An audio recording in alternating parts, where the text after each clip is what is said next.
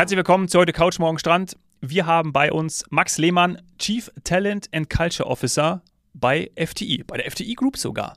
Hallo Max, grüß dich. Hallo, danke, dass ich bei euch sein darf. Hallo Max, gerne. Hallo Sani. Ja, wir freuen uns sehr. Wir haben äh, zwei Folgen vor der Brust, die mal so ein bisschen beleuchten. Das haben wir in den letzten zweieinhalb Jahren, in denen es unseren Podcast ja gibt, schon des Öfteren gemacht, was es für ein Traumjob ist, bei FTI zu arbeiten. Und das sage ich als jemand, der sich jetzt immer mehr als Touristiker auch fühlt, ähm, aber es natürlich nicht ist, ja. aber da sprechen wir auch drüber. Habe ich wichtige Fragen mitgebracht, so Quereinsteiger. Also könnte ich zum Beispiel noch auch irgendwie so eine Art, ja, du hast auch schon so einen geilen Titel, Chief Talent and Culture Officer. Du bist wahrscheinlich einfach der Personalchef, Max, ja. Aber vielleicht könnte ich auch noch irgendwie, ja, ich weiß nicht, äh, irgend so Destination Officer oder so. Ich bin irgendwie für für, ja, für Palau zuständig oder so oder für Bora Bora, irgendwie so in diese Richtung. Das werden wir heute alles besprechen, auch was es für offene Jobs gibt, ja, dass man das hier am Anfang mal direkt, direkt weiß. Es wird eine andere Folge oder andere Folgen werden als sonst. Wir freuen uns aber sehr drauf. Wir bringen so ein bisschen den Tourismus näher, die Tourismusbranche auch näher und das natürlich immer am Beispiel von FDI. Und daher, Saini, legen wir los. Du hast, glaube ich, auch ein paar Fragen mitgebracht. Genau. Vielleicht ganz am Anfang, dass unsere Zuhörer einen Eindruck bekommen. Max, was sind deine Aufgaben? Ja, ähm, du hast es eigentlich schon ganz nett gesagt mit wahrscheinlich ist es sowas ähnliches wie Personalleiter und im Prinzip sind das genau die Aufgaben. Das heißt, mein Team und ich kümmern uns um alles, was von Mitarbeiter einstellen über Weiterentwickeln, alles, was Betreuung, Administration zu tun hat, bis hin dann, wenn Leute uns wieder verlassen, in Rente gehen, ähm, Austrittsgespräche führen. Also der komplette Lebenszyklus der Mitarbeiter, das ist das, worüber, womit sich mein Team und ich beschäftigen. Mhm. Ja, da sind einige Mitarbeiter dabei, da sprechen wir gleich nochmal drüber. Ähm, die FDI Group ist äh, tatsächlich kein kleiner Reiseveranstalter, ähm, kann man wirklich sagen, auch mit Stolz sagen. Äh, und der Dominik spricht immer von diesen Traumjobs. Ähm, ursprünglich war das mal der Hoteltester. Ich denke, der Max kann direkt bestätigen. Den Hoteltester haben wir jetzt weder gerade besetzt, noch suchen ah, wir den. ähm, also das ist eine Stelle, die FDI äh, so nicht für dich hätte, Dominik. Ähm, und dann ist es so, dass äh, die, die, was haben wir schon gehabt? Die Daniela, die Inga, hm. ähm, die Guni, das sind dann so Kollegen, die dem Dominik so ein Floh ins Ohr setzen, dass sie jedes Jahr mindestens einmal in Australien sind oder ständig zwischen Bali und Thailand hin und her hüpfen. Ähm, das sind, ich sag mal, die Produktler, würden wir jetzt, und damit meinen wir nicht das technische Produkt, ähm, aber es gibt noch viele, viele andere Jobs, nämlich auch für die, und das hat sich ja auch in der Pandemie gezeigt, die nicht mehr so viele äh, Reisen machen wollen, nicht mehr so viel fliegen möchten, die vielleicht auch Familie zu Hause haben. Und das sind auch die Fragen, die für mich ganz wichtig sind. Wie ist das heutzutage? Wie sind die hybriden Modelle bei so einem großen Tourismuskonzern? Ähm, wie ist es mit Frauen oder auch mit Männern, die Teilzeit arbeiten wollen und so weiter? Da bin ich schon sehr gespannt drauf. Ja, Jetzt müssen, wir, jetzt müssen wir einen Einstieg finden, ne? Max, also du hast schon gesagt. Ja, wir müssen den Max eigentlich noch ein bisschen besser genau, kennenlernen. Genau. Ich bin neugierig, ob der Max ähm, immer schon Personaler, wie man so schön sagt, ähm, war und äh, ob, es, ob es immer eher auch, in, ich sag mal, in solchen schillernden Branchen war wie die Touristik. Ich, ich würde immer noch sagen, die Touristik ist eine schillernde Branche. Ja, ja, das stimmt. Ja, das ist eine sehr gute Einstiegsfrage. die mich zurückführt in das Jahr 2005, uh. als ich mein Studium beendet habe und einen Plan gefasst hatte, und zwar nämlich, dass ich ins Marketing will. Mhm. Und ähm, hatte mir so als Zielbranche sowas wie den Sport überlegt, war noch nicht ganz festgelegt, aber das war auf jeden Fall in der engeren Auswahl und bin dann gelandet, kurz darauf, im Personalwesen bei einer Bank. Ja. Und, ah, äh, liegt nahe. Wäre, ich hätte, ich wäre jede Wette eingegangen, dass das nicht passiert. Und ähm, tatsächlich habe ich mich dort wiedergefunden und das war kein blöder Zufall. Auch wenn damals die Zeit, ich weiß nicht, ob ihr euch erinnert, Generation Praktikum und so, das waren die Stichworte, oh, ja. ähm, es wirklich schwierig war für Absolventen. Ich hatte BWL studiert. Ähm, es war wirklich schwierig, ähm, in, in Lohn und Brot zu kommen, anders als heute.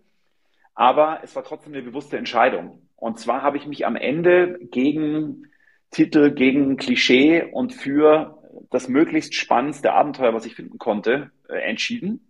Und auch wenn man da vielleicht jetzt äh, sich fragt, wie kann das ausgerechnet in das Personalwesen einer Bank führen, ähm, ist kurz erzählt folgendermaßen gewesen. Die Unicredit, die damals noch Hypovereinsbank hieß, ja.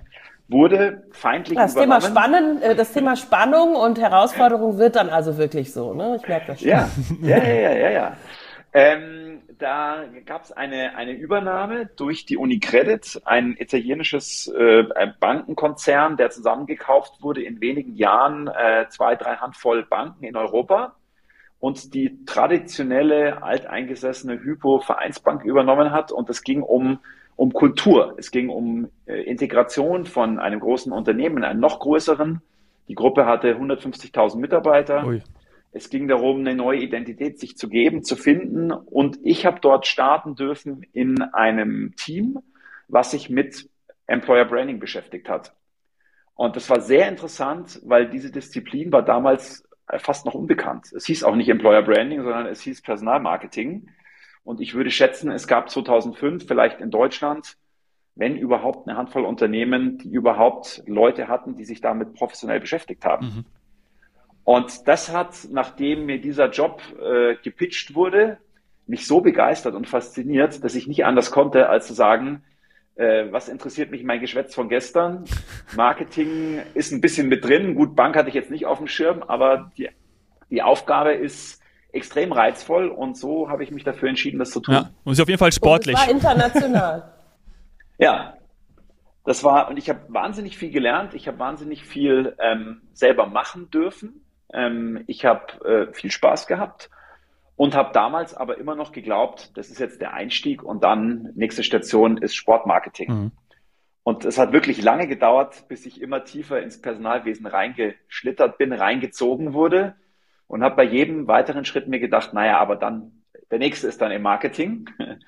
Und ähm, ich würde sagen, es ist ungefähr jetzt sechs, sieben Jahre her, dass ich gemerkt habe, nee, ich, ich bin Personaler, ich bleibe Personaler und ich fühle mich in dieser Disziplin extrem wohl und bin froh, dass ich ähm, andere Sachen gesehen habe und auch mir andere Sachen hätten vorstellen können.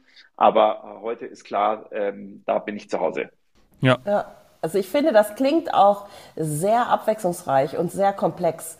Weil alles, was du ähm, gerade aufgezählt hast, das findet man ja heute auch gerade nach der Pandemie wieder. Also es hat sich ja eben alles einmal ähm, auf links gedreht. Das heißt, es ist definitiv kein, ich sag mal, langweiliger 9-to-5-Job, sondern da ist richtig, richtig viel Bewegung drin und du hast auch viele Herausforderungen. Und manche, die du damals dann auch schon hattest bei der Hypo oder bei der Unicredit. Ähm, und vor der FDI, ich muss das jetzt noch mal fragen, ich muss da noch mal reinbohren, ähm, ist das richtig du bei Sixt, oder? Ja, das ist äh, fast ganz richtig. Ich war bei der Sixt Leasing. Ähm, ich bin zu Sixt Leasing gekommen, kurz nachdem die, die Sixt-Gruppe die, die Leasingteile an die Börse gebracht hatte. Ähm, und die Mehrheitsanteile lagen auch noch bei der, bei der Konzernmutter. Ähm, aber im weiteren Verlauf ähm, wurde die Six Leasing verkauft oder die Mehrheitsanteile wurden verkauft. Und als ich dort weggegangen bin, hatte die Six Leasing schon äh, ein knappes Jahr nicht mehr zum Six-Konzern gehört, obwohl sie noch so hieß, sondern einem Joint Venture bestehend aus Hyundai, dem äh, koreanischen Autohersteller und Banco Santander, also wieder eine, eine große internationale Bank. Und ich durfte dort den den Verkauf mit vorbereiten und dann aber eben vor allem auch, auch nachbereiten ähm, und zu gucken, wie schafft man es, so ein, ein Six-Leasing-Geschäft äh, an diese zwei riesigen weltumspannende Konzerne anzudocken. Und wie schafft man es, dass die Mitarbeiter, die Guten an Bord bleiben, dass wir äh, diese Unsicherheit in der Belegschaft möglichst gering halten und eben am Ende auch gucken, dass kulturell war nicht die Idee, die Six Leasing irgendwie zu absorbieren, sondern schon auch autark als, als eigenes Unternehmen weiter bestehen zu lassen. Und es ist auch bis heute so. Aber natürlich ist es eine Herausforderung, wie man kulturell irgendwie andockt. Ja. Und das war auch sehr spannend. Mhm. Aber damit ist quasi mein, äh, meine Vorstellung, dass du schon so ein bisschen was mit, ich sag mal, Freizeitindustrie oder eben ja. Verkehrsindustrie, also klar, als Leistungsträger Mietwagen habe ich natürlich gedacht, da hätte man auch mal, Sixt hat ja auch das ganze Holiday-Thema mittlerweile. Ähm, aber dann war, das, war dem nicht so. Und dann kamst du zur FDI und jetzt ganz offen, ja, anders. absolut, absolut. Also ähm, ich kann auf jeden Fall bestätigen, dass ich den Tourismus als Branche kennengelernt habe, wo ein bestimmter Schlag von Menschen arbeitet, wenn man das so sagen, sagen kann. Ja. Ähm, und dass, der, dass dieser Schlag Menschen, der im Tourismus arbeitet, ähm, zumindest meine, meine Erfahrung aus den letzten zwölf Monaten, sehr offen, sehr ähm, locker im Umgang. Ähm, eine eine Dudes-Kultur, die aber nicht aufgesetzt ist, gibt es ja auch in manchen Unternehmen, sondern wirklich einfach ein, ein freundlicher, kollegialer Umgang miteinander, der es mir sehr leicht gemacht hat, mit den Leuten, mit den Kollegen hier in Kontakt zu kommen und, und anzukommen in dieser neuen Branche für mich. Ähm, aber absolut, ein, ein besonderer Schlag Menschen, auf jeden Fall. Ja. Okay. Lass mich noch, das bringt uns doch, lass ja, mich noch eine Sache du, sagen, dann, dann weil ich wollte mich, noch, wollte mich noch hinzufügen, dass natürlich es von Six, ja, wie du schon gesagt hast, Saini gar nicht mehr weit ist bis, zu, äh, bis zum Tourismus, weil natürlich jedes Mal alle, die natürlich jetzt an Six denken, die haben vor Augen äh, noch, äh, ich vor kurzem am Nürnberger Flughafen äh, durfte ich ja sein oder auch hier TXL und wo, wo früher noch und äh, jetzt auch an allen anderen, wo natürlich die Arme jedes Mal, äh, wie war das nochmal? Warte, warte, warte, ich hab's gleich. Genau, wenn du äh, das Flugzeug auf der einen Seite, Tomatensaft äh, und auf der anderen Seite irgendwie Mietwagen oder Tomatensaft, Kerosin und so, wo die Arme dann immer hinzeigen. Wisst ihr, was ich meine? Zu den Flugzeugen auf dem Flughafen. Die Werbung von, von, von, von Sixt, ja, oder hier auf zu, auf zu am Münchner Flughafen. Also das ist, ich liebe Sixt-Werbung, aber wer tut es nicht? Und da warst du ja dem Marketing und dem Tourismus dann auch wieder relativ nah. Das wollte ich einfach nur noch schnell einwerfen. Ja, und ich habe direkt den, den, ähm, den Bogen oder ich würde gerne dann die Brücke, den Menschenschlag, der ja, wie der Max gesagt hat, Rat offen ist, äh, kann ich nur bestätigen. Wir sind offen, wir sind kommunikativ. Klar gibt's da immer ähm, Abstufungen. Ähm, allerdings, wenn ich jetzt nicht aus der Touristik komme und ich bin vielleicht so ein bisschen weiß ich nicht, ein extrovertierterer Typ oder kommunikativ, vielleicht auch reisefreudig, je nachdem, für welchen Job ich mich dann entscheide. Ähm, wie schwierig ist es denn, äh, Quereinsteiger, das hat der Dominik vorhin schon angesprochen, für die Touristikbranche zu begeistern? Zumal wir ja jahrelang äh, leider das Image hatten, dass wir auch nicht so gut bezahlen, dass man den Job halt eher so als Leidenschaft betrachtet. Ähm, aber ich finde, es gibt so viele Charakteren, die wären bei uns in der Touristik richtig gut aufgehoben und vielleicht weniger in einer Bank. Ja. Ich zum Beispiel. Ja, also man muss ein bisschen unterscheiden, ob wir über, über ähm, Leute und über Jobs sprechen, die im touristischen Bereich innerhalb des Tourismus sind oder ich sag mal in den übrigen. Für mich als Personaler ähm, würde ich mich eher zum, zum übrigen zählen. Ist es so, dass es verhältnismäßig leicht ist, ähm, eben im, im Tourismus auch als Quereinsteiger, äh, wenn man es so nennen möchte, reinzukommen. Wenn ich jetzt wirklich im touristischen Bereich einsteige, also wir hatten vorhin schon kurz irgendwie äh, Destination Officer für Palau, dann ist es ein bisschen schwieriger, weil man natürlich dann die, die Gesetzmäßigkeiten äh, in der Branche, wie die funktioniert, Netzwerke und so weiter, ähm, dann braucht man schon idealerweise ein bisschen Vorerfahrung oder steigt halt nicht direkt als äh, ähm, Verantwortlicher für das Zielgebiet Palau ein, sondern halt ein, zwei Ebenen drunter weil wenn wir über Einstiegspositionen sprechen, da ist die, die Möglichkeit als Quereinsteiger ähm, zu uns zu kommen ähm, enorm. Und da kann man im Prinzip in, in ja, sehr unterschiedlichen Bereichen einsteigen, ähm, lernen, sich entwickeln und dann kann man natürlich auch äh, Destination Manager für Palau oder ähnliches werden.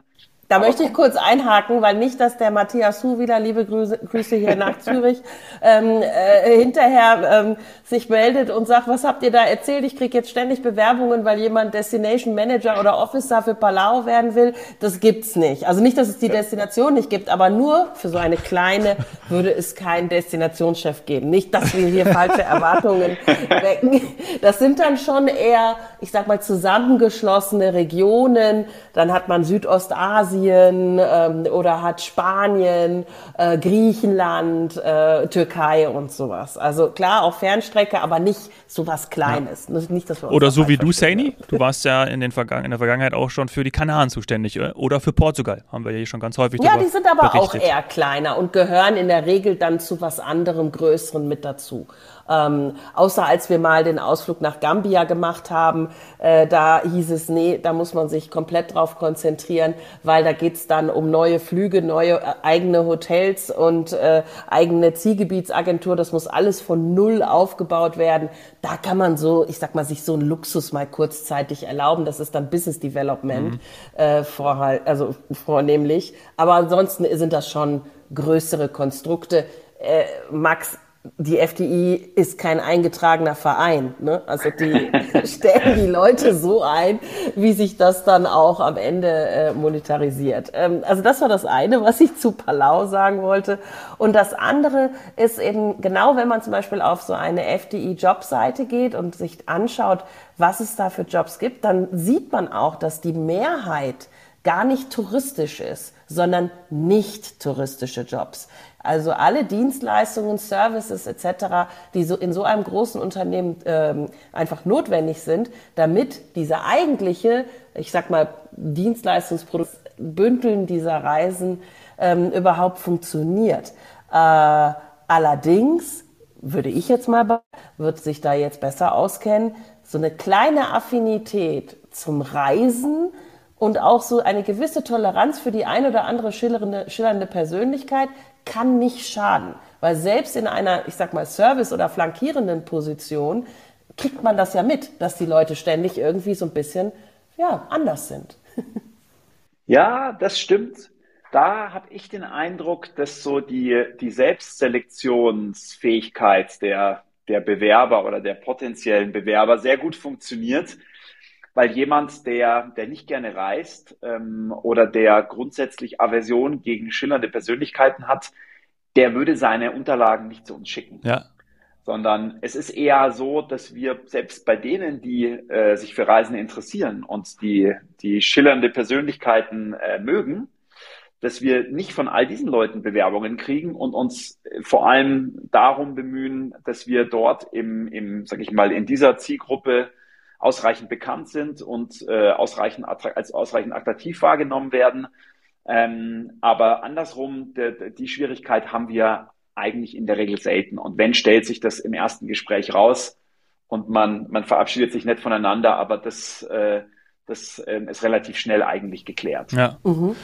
Das erste Gespräch, ist das bei FTI anders als zum Beispiel bei einer Bank? Ist es bei uns lockerer oder ist es gleich? Ich würde sagen, es ist ähm, vom Inhalt relativ gleich. Mhm. Also auch die Banken, um mal äh, für die Banken eine Lanze zu brechen, zumindest für die, wo ich war, die haben auch ein steiferes Image, als sie am Ende eigentlich sind. Ähm, die die Dudes-Kultur ist nicht komplett, äh, hat sich nicht komplett durchgesetzt und es gibt auch immer noch Leute, die Krawatte anziehen. Aber wenn ich so vom, von der Einstellung der Leute ähm, Neudeutsch so, dass das Mindset der, der Mitarbeiter bei der Unicredit, dann kann ich sagen, sind die sehr modern, alles andere als verstaubt, äh, in vielen Themen auch ihrer Zeit voraus. Auch im Personal habe ich dort Sachen kennengelernt, wo wir FTI noch nicht ganz so weit sind. Also ähm, insofern, das, äh, das äh, ähm, ist, ist, ist nicht grundsätzlich so, dass die ähm, immer noch, sage ich mal, so verstaubt sind, wie man ihnen nachsagt. Ah, okay. Mhm. Also ist es nicht so, dass der erste Eindruck direkt komplett anders ist und man denkt, oh Gott, was, was ist denn jetzt hier zum Beispiel auf der Landsberger Straße los? Ähm, apropos Landsberger Straße, Hauptsitz der FDI Group. Vielleicht kannst du noch mal kurz sagen, für wie viele Mitarbeiter bist du zuständig? Ähm, wo sind die? Äh, dass wir da mal so ein bisschen das, die Größenordnung noch mal wiedergeben können. Ja, gerne. Ähm, wie du hast es schon gesagt, München, Landsberger Straße in, in Wurfentfernung zum Hauptbahnhof ist unser ähm, Hauptquartier. Ein wirklich sehr schönes, sehr modernes Bürogebäude mit ähm, einer, bei uns heißt es Caraba, also dem Mitarbeiterrestaurant, was im obersten Stockwerk ist, mit Terrassen, äh, einmal Richtung Stadt, einmal Richtung Alpen ist wirklich ein, ein Schmuckstück und äh, ist immer wieder eins der ausschlaggebenden Argumente, warum jemand, wenn er zwei Verträge vorliegen hat, sich für FTI entscheidet und nicht für einen anderen Arbeitgeber. Ähm, und hier am Standort in München sitzen, wenn alle da sind, ähm, ungefähr 1200 Leute. Mhm. Darüber hinaus ist es so, dass wir in Deutschland ähm, drei weitere Standorte haben. Äh, zwei kleinere, einen in Deggendorf und einen in Berlin ähm, und einen äh, deutlich größeren, der ähm, auch nochmal über 200 Mitarbeiter hat in Erfurt. Ähm, dort sitzen vor allem ähm, Leute, die bei uns im direkten Kundenkontakt Contact, Contact Center ähm, für, ähm, für unsere Kunden äh, machen. Mhm. Genau. Darüber hinaus ist es so, dass wir aus München heraus auch verantwortlich sind für ähm, unsere sogenannten Quellmärkte in äh, Österreich, Schweiz, Frankreich und Holland. Und ähm, das ist ein bisschen äh, kompliziert und unserer internen Struktur geschuldet, auch aus München heraus das Personalwesen steuern für eine IT-Tochter, die in Polen und Griechenland sitzt, äh, genauso wie für eine Finance-Tochter, die auf Malta sitzt und ähm, ein, ein Shared Service, ähm, das in Ägypten sitzt.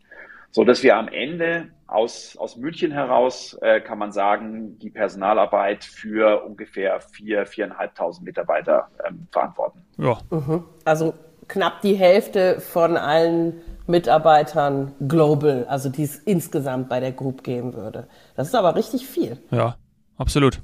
Das ist richtig viel. Also nicht für. Ich war ja vor kurzem in Ras Al Khaimah und da habe ich mit dem Kollegen von Meeting Point gesprochen und äh, das ist jetzt so etwas, den würdet ihr da, der liegt nicht unter eurer Personalverantwortung. ist ja sowieso Meeting Point AG. Richtig. Ja. Das würde auch noch hinzukommen. Richtig. Ja, ja okay. Wobei ich dazu sagen muss, dass die, die schiere Anzahl der, der Mitarbeiter bei FTI eigentlich nicht das anspruchsvollste ist. Weil wenn ich jetzt viele Mitarbeiter habe, für die ich immer das Gleiche mache oder die gleichen Dienstleistungen anbiete, dann lässt sich das ja auch ganz gut standardisieren. Sondern die, die, der, der sag ich mal, der, der Anspruch kommt eigentlich über die Komplexität. Mhm. Weil wir als FTI-Gruppe, wir bestehen aus äh, über 100 Legal Entities, die, die über den Globus verteilt sind. Wir haben oftmals in München genauso wie in unseren Destinationen eben unterschiedliche Firmen, die zur Gruppe gehören, die aber einen unterschiedlichen Zweck verfolgen, wo wir immer gucken müssen, dass die miteinander reden und äh, irgendwie alle äh, wissen, was jeweils der andere tut. Das heißt, diese, diese Komplexität, die aus der, aus der Organisationsstruktur äh, entsteht, das ist das, womit wir ähm, uns sehr, sehr viel beschäftigen und versuchen, Prozesse zu harmonisieren, Systeme zu harmonisieren, äh, Verträge zu harmonisieren, ähm, Leute einander Titel, Achtung, Titel. Titel, genau. ähm, und ob ihr es glaubt oder nicht, ich, ich lerne auch nach einem Jahr immer noch neue Kolleginnen und Kollegen kennen, die im weitesten Sinne zu meinem Team gehören, von denen ich nicht wusste, dass es sie gibt. Mhm. ähm, das ist einfach, ja, es lässt sich leicht erklären, weil FTI eben in der Vergangenheit sehr stark gewachsen ist über ähm, Merger, über Zukäufe. Viele der Unternehmen wurden aber sehr eigenständig weiter betrieben. Ähm, wir haben zum Beispiel, als ich hier vor einem Jahr gestartet habe, hatten wir in Deutschland drei Payrolls, die für unterschiedliche Mitarbeitergruppen in Deutschland die Gehaltsabrechnung gemacht haben. Da sind wir gerade dabei oder haben schon äh, den ersten Teil internalisiert und der zweite kommt jetzt im, im Mai diesen Jahres. Ähm, und das wurde einfach, ja, wurde historisch so gemacht und historisch so beibehalten. Und dieser, von diesen Beispielen gibt es einige im, im Konzern, ähm, wo wir eben jetzt uns von allen Seiten äh, damit beschäftigen und darum bemühen, es zu vereinheitlichen und zu vereinfachen.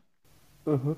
Ja, ist total wichtig. Also ich glaube, wenn du als, wir sagen jetzt mal Personalchef, das äh, schon komplex findest, dann ist es natürlich für Mitarbeiter auch so und es ist für die Zukunft wichtig, dass äh, ja, das zu harmonisieren und dass das jetzt auch alles angefasst wird. Ähm, du hast aber nicht nur Mitarbeiter, glaube ich, die du, die du neu, ich sag mal, entdeckst, sondern du hattest auch das Thema der, ja, der, der Inhalte. Was macht überhaupt äh, dieser Mensch, der jetzt, ich sag mal, Titel XY hat. Und das ist etwas, was wir im Podcast auch schon ganz oft besprochen haben, dass es nicht ganz intuitiv ist, wer was macht bei einem Reiseveranstalter. Ähm, wir kennen das äh, als Touristiker ja von unseren Familien, dass die schon Probleme damit haben und sagen, die arbeitet im Reisebüro. Ähm, das ist wahrscheinlich etwas, was wir in der zweiten Folge nochmal ähm, ein bisschen tiefer besprechen können. Aber wie hast du dich reingefuchst und gibt es gewisse äh, Tipps und Kniffe, Tricks, die du anwendest, um relativ schnell zu verstehen, ist das jetzt jemand, der im touristischen Leistungsprozess ist oder ist das flankierend? Ähm, wie kommt man damit zurecht, wenn man quasi von außen äh, reingekommen ist in die Touristik? Ja, das war wirklich eine, ähm, ja, ich kann fast sagen, eine Überraschung für mich, als ich gestartet bin letztes Jahr, zu sehen, wie der Tourismus hinter den Kulissen funktioniert. Und ich habe ähm, deutlich unterschätzt, wie komplex dieses Geschäft ist. Ähm, natürlich, äh, ich habe auch schon mal im Internet eine Reise gebucht und dann suche ich mir meinen Flug und suche mir mein Hotel. Meep, Fehlermeldung, der Buzzer ausgelöst. genau das wollen wir ja nicht. Bei der FDI wird bitteschön im Reisebüro oder wenn dann bei einem unserer OTA-Partner äh, eine komplett paketierte Reise mit allem abgesichert und du bist noch geschützt, wenn irgendwas ist und wir kümmern uns, ne? so ungefähr. Aber ja, mach mal weiter. Genau, nee, so eine Reise habe ich natürlich auch schon mal gemacht, aber worauf ich hinaus will, ist, am Ende habe ich als Kunde nie diese Komplexität gesehen, die dahinter stattfindet. Sondern ich dachte halt, das Reisebüro oder das Internet stellt mir halt ein paar Flüge zur Auswahl, mögliche, und dann kann ich ein paar Hotels dazu kombinieren und that's it. Aber jetzt, wo ich mal im Prinzip dahinter geblickt habe und gesehen habe, dass jede Sekunde, äh, praktisch abhängig von der Sekunde, in der ich buche, äh, der gleiche Flug über unterschiedliche Zulieferer und das gleiche Hotel über unterschiedliche und das im Prinzip in jeder Millisekunde die Kombination von Datenpunkten dann dazu führt, dass am Ende diese äh, ähm, ähm Bestandteile in meine Reise reingehen oder andere, das hat mich wirklich umgehauen. Und, und natürlich auch dadurch zu verstehen, was brauche ich für Leute? Was brauche ich für Leute? Ähm, wie wichtig ist das Thema IT? Wie wichtig ist aber eben im Prinzip auch Automatisierung, Digitalisieren von, von, von Prozessen, ähm, was heute nicht an allen Stellen im, im Tourismus schon ist, wo manche Branchen einfach auch weiter sind. Und das schreibt dann natürlich auch so ein bisschen die Agenda fürs, fürs, ja, fürs Recruiting. Ähm, wo müssen wir uns verstärken? Wo suchen wir auch nach den Leuten? Wo finden wir die überhaupt? Und wie schaffen wir es, jemanden, der ähm, die letzten Jahre eben in der Branche, die vielleicht schon ein bisschen ein bisschen weiter ist, davon zu überzeugen, dass es eine spannende Idee ist, jetzt zur FDI zu kommen und uns zu helfen, äh, eben ähm, da Meter aufzuholen. Ja. Ja. Und wem wir da. Das ist perfekt für die genau, zweite Folge, genau, oder? Absolut, absolut. Wer da gesucht wird, was auch offene Stellen sind, darüber sprechen wir jetzt gleich in der zweiten Folge. Bis gleich. Bis gleich.